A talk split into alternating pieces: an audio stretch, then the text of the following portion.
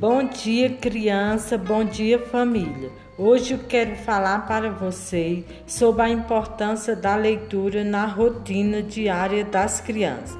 E vocês, pais, podem incluir no dia a dia um momento para a leitura em família, pois a leitura é um caminho que leva a criança a desenvolver a imaginação, a habilidade de comunicação, a criatividade e fortalece os laços afetivos. Então peço para vocês, pai, que leiam uma história para seus filhos.